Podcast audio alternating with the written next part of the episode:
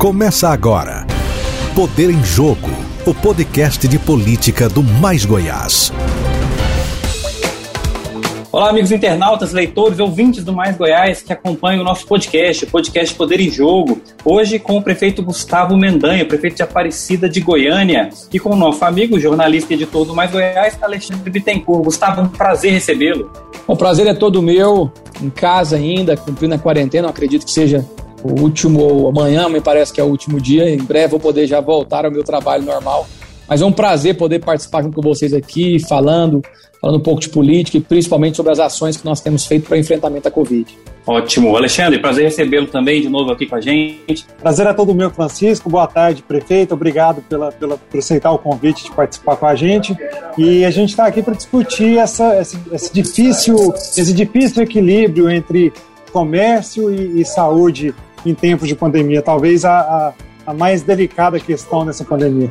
É, Gustavo, a Aparecida adotou um regime é, diferente do Estado, né? Eu lembro que quando vocês fizeram aquele decreto conjunto com a região metropolitana, você disse no começo, olha, nós vamos fazer 15 dias, depois nós vamos voltar para o escalonamento, que é aquele isolamento intermitente, né? O mesmo adotado em Israel, que se adotou no ano passado.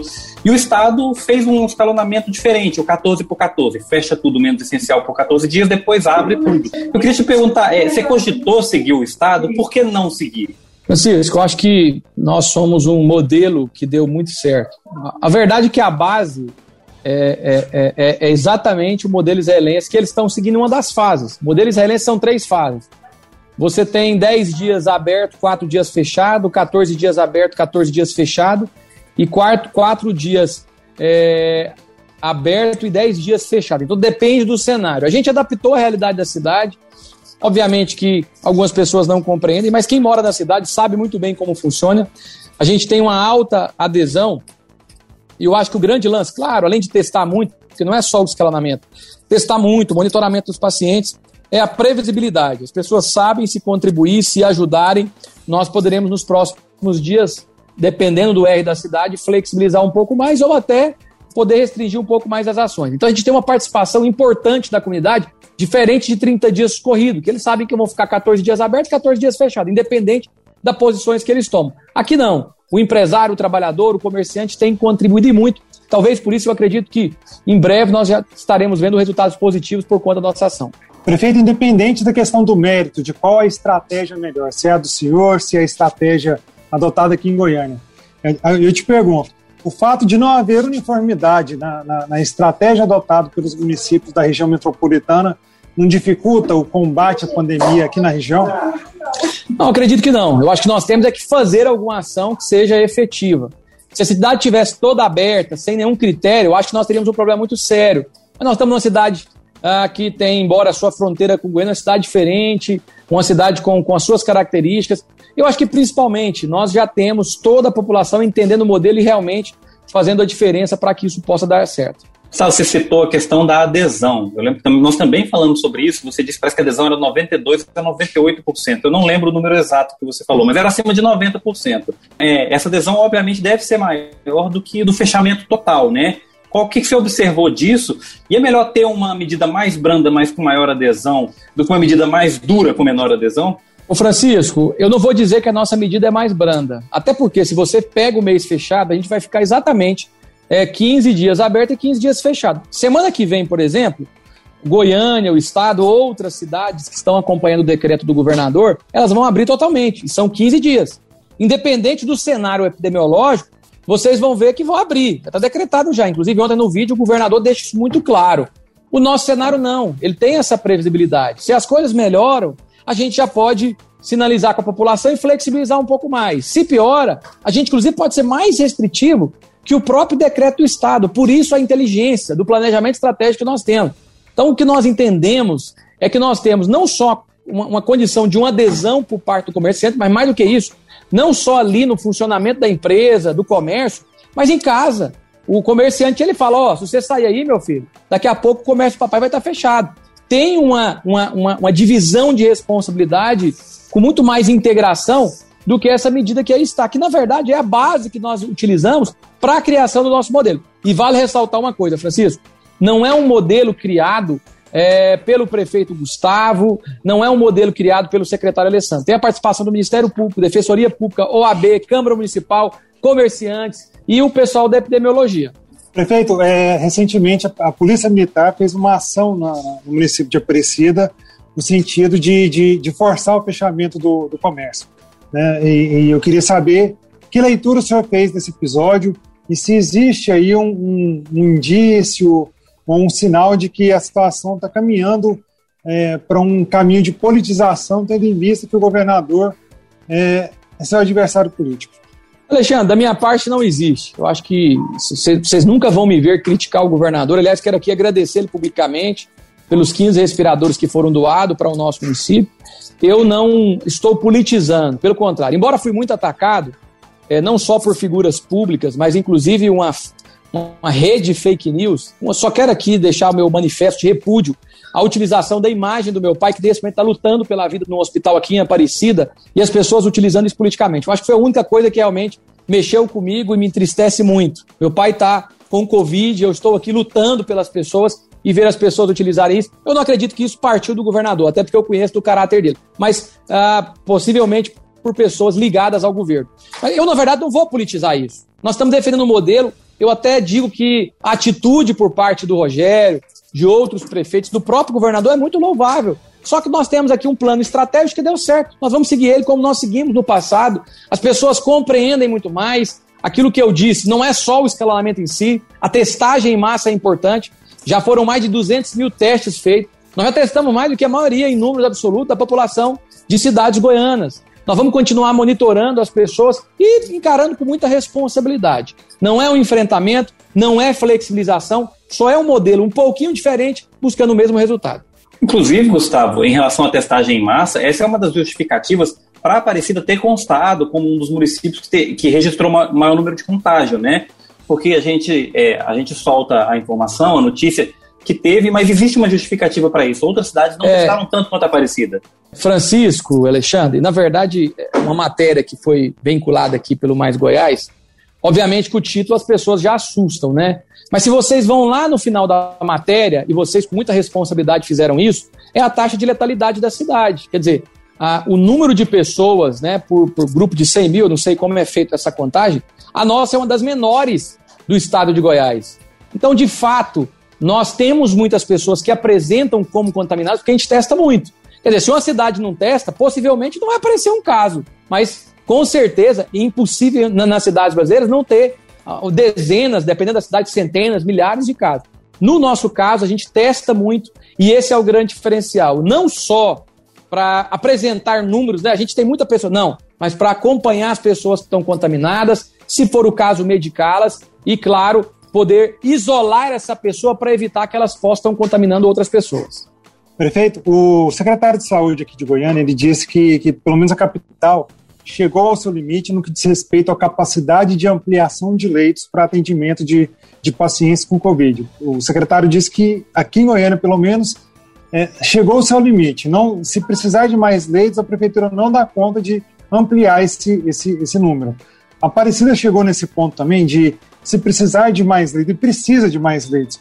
Aparecida ainda tem um, um potencial para ampliar o número de leitos disponíveis, não? Olha, se depender do meu esforço, inclusive de investimento, Alexandre, nós estaremos ampliando novos leitos. Aliás, eu já noticiei isso através do Instagram, enfim, os canais de comunicação. Só essa semana nós conseguimos ampliar 45 leitos, 30, 30 leitos semi-intensivo e 15 leitos de UTI. Os 15 leitos de UTI, inclusive, com a participação do governo com a doação de respiradores. E os 30 leitos de, de semi-intensivo, é, nós contratamos com o Hospital Santa Mônica. Então, a partir da semana que vem, nós teremos 45 novos leitos.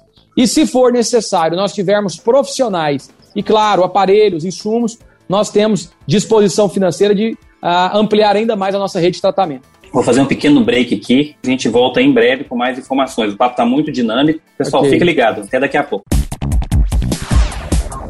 Poder em Jogo, o podcast de política do Mais Goiás.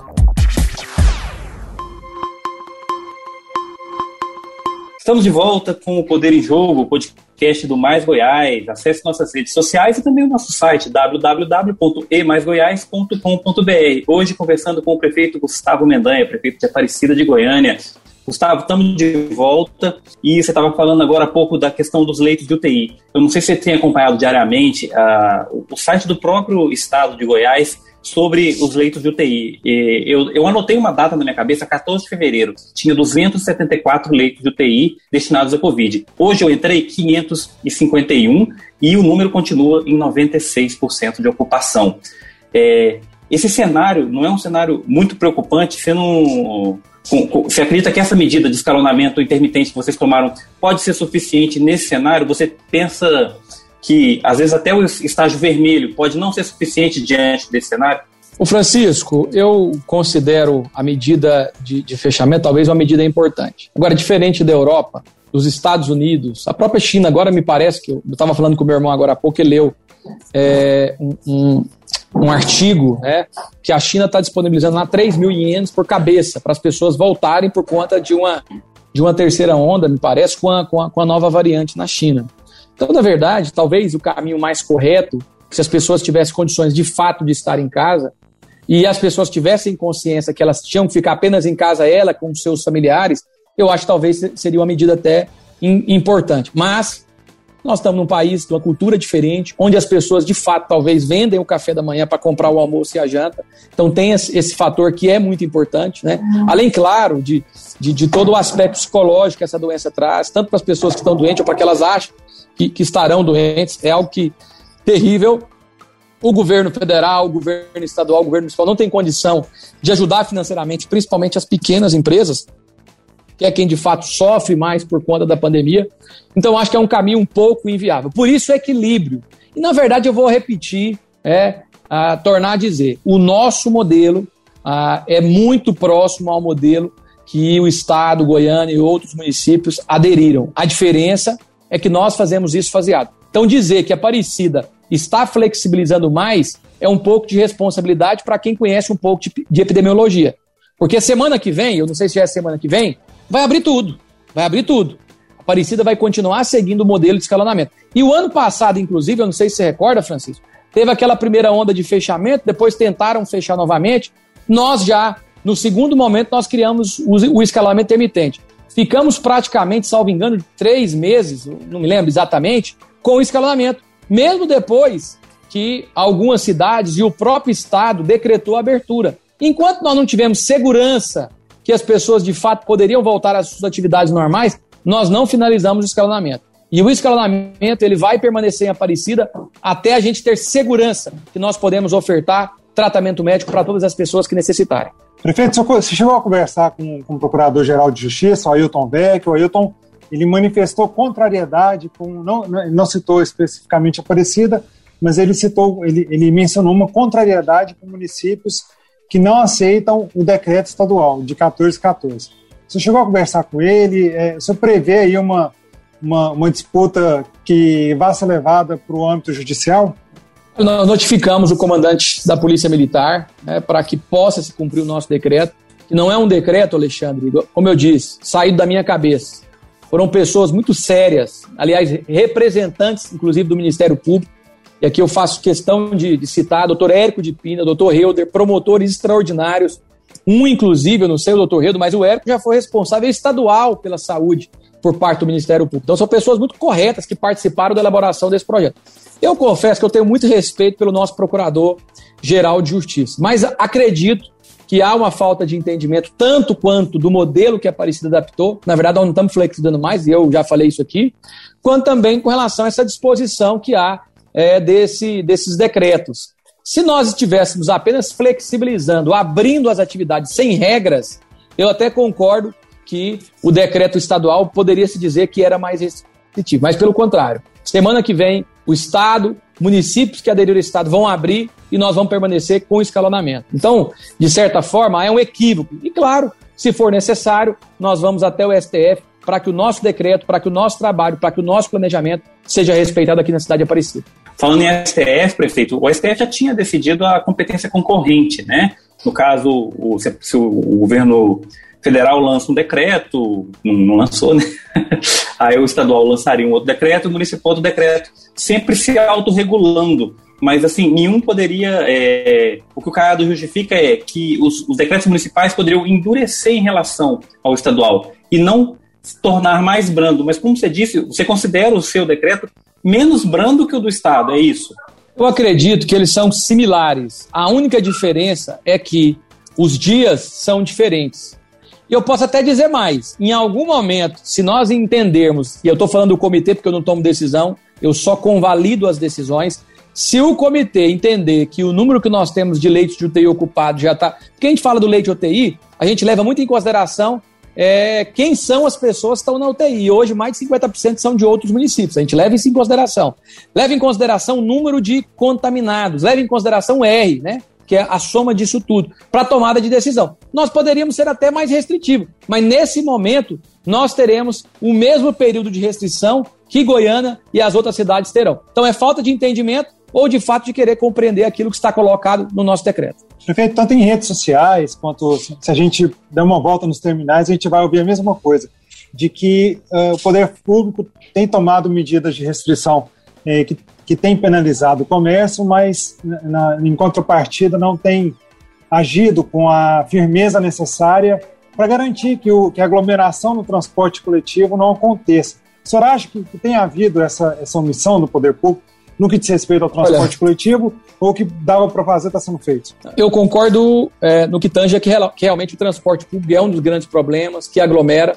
No caso de Aparecida, já foram mais de 70 notificações ah, para a, as companhias que é, gerem o transporte aqui na cidade de Aparecida de Goiânia. Eu concordo que o transporte de fato é um problema e vou dizer mais. Eu não sei se vocês acompanharam, eu acho que até que acompanharam a última reunião, a penúltima reunião que nós tivemos no Comitê Metropolitano.